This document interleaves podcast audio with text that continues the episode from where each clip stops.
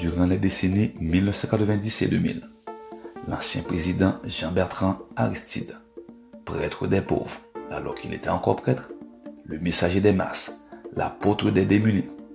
C'étaient les surnoms auxquels il était associé par les médias haïtiens et étrangers.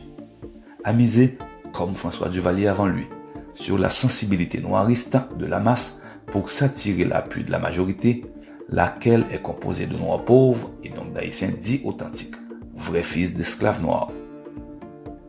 Durant son deuxième mandat de chef d'État, un vent de révolte de différents secteurs de la société, dont l'Alliance avait de quoi surprendre, menace sa légitimité et son pouvoir et exige son départ.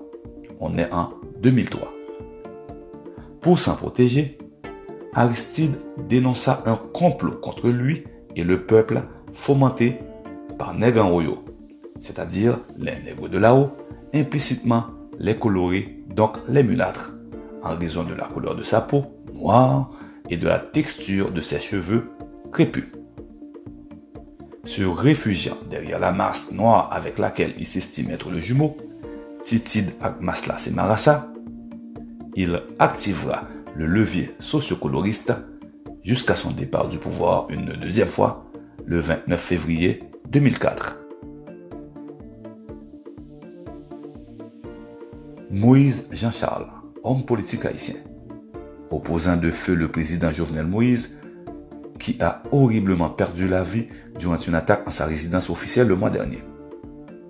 En passant, ces événements feront l'objet d'une causerie spéciale et hors série dans les semaines à venir.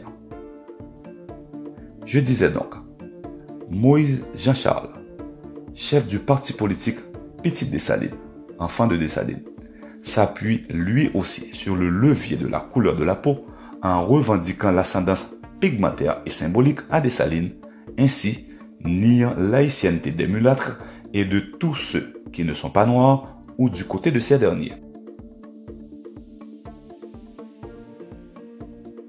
En novembre 2018, durant une manifestation dirigée contre le président Moïse, M. Jean-Charles, accompagné de ses partisans au pied du principal monument dédié aux dernières batailles de l'indépendance à Vertières au Cap-Haïtien, remplaça le drapeau actuel du pays, le bicolore bleu et rouge, imposé selon lui au pays par Pétion et Boyer, des chefs d'État mulâtres, par le noir et rouge, jugé plus approprié aux noirs haïtiens et suivant ses propres dires, à l'idéal de sa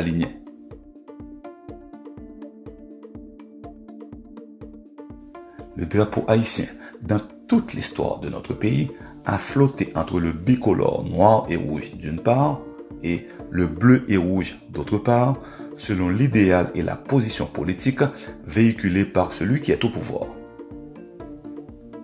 Après la chute de la famille des Duvalier, comme pour se laver de la violence de ce régime et rendre hommage aux opposants assassinés par ce régime, on a cru intelligent de remplacer le noir par le bleu sur le bicolore jamais un consensus n'a été trouvé pour combler le fossé du genre bleu, noir et rouge. Pourquoi pas? La division coloriste, cependant, aussi forte et imprégnée soit-elle dans la société haïtienne, s'est depuis le début diluée dans la défense des intérêts, au-delà de la simple nuance de la couleur de la peau, en vue de la mainmise sur les pouvoirs publics tremplin vers la richesse et le trône hégémonique. La professeure et anthropologue Micheline Labelle nous offre un examen pertinent des divers groupes qui se sont opposés sous la présidence de Jean-Pierre Boyer, 1818-1843, dont le rapport de force ne se distribue pas selon un axe de couleur. Madame Labelle jette aussi un regard soutenu sur les révoltes paysannes de l'époque et la politique de doublure. Un noir au pouvoir, les mulâtres régnant en soumet. À cela, l'auteur David Nichols ajoute qu'au-delà de la haine à peine cachée, propos tenus par un diplomate britannique en 1843, que se nourrissaient noirs et mulâtres, chaque groupe avait besoin de l'autre pour se maintenir au pouvoir. Le mulâtre d'un président fantoche noir et le noir de l'appui de ceux, les mulâtres, qui détenait le levier des affaires.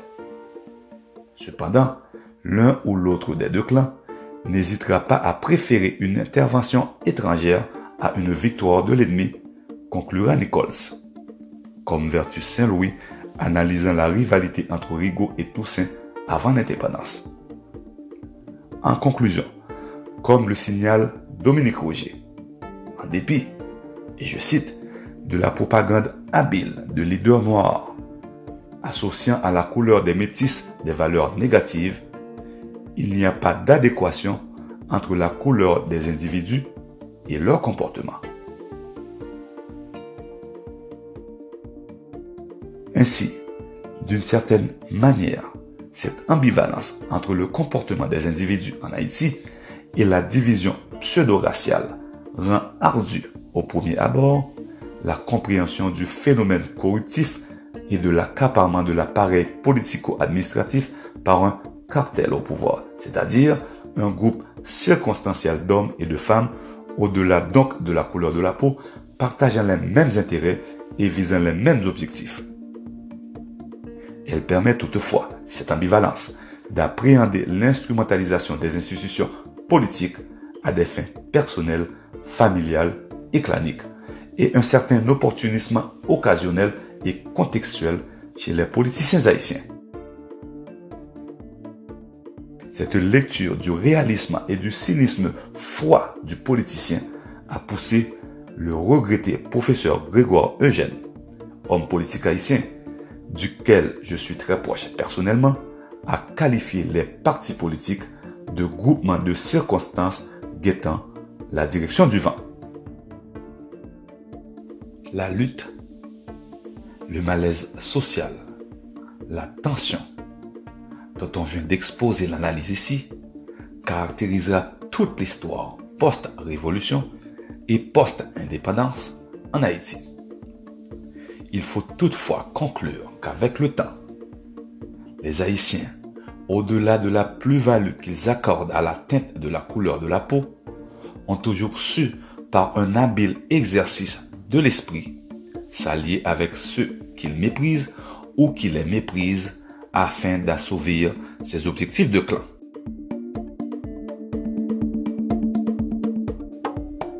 La suite de cette causerie sera disponible la semaine prochaine.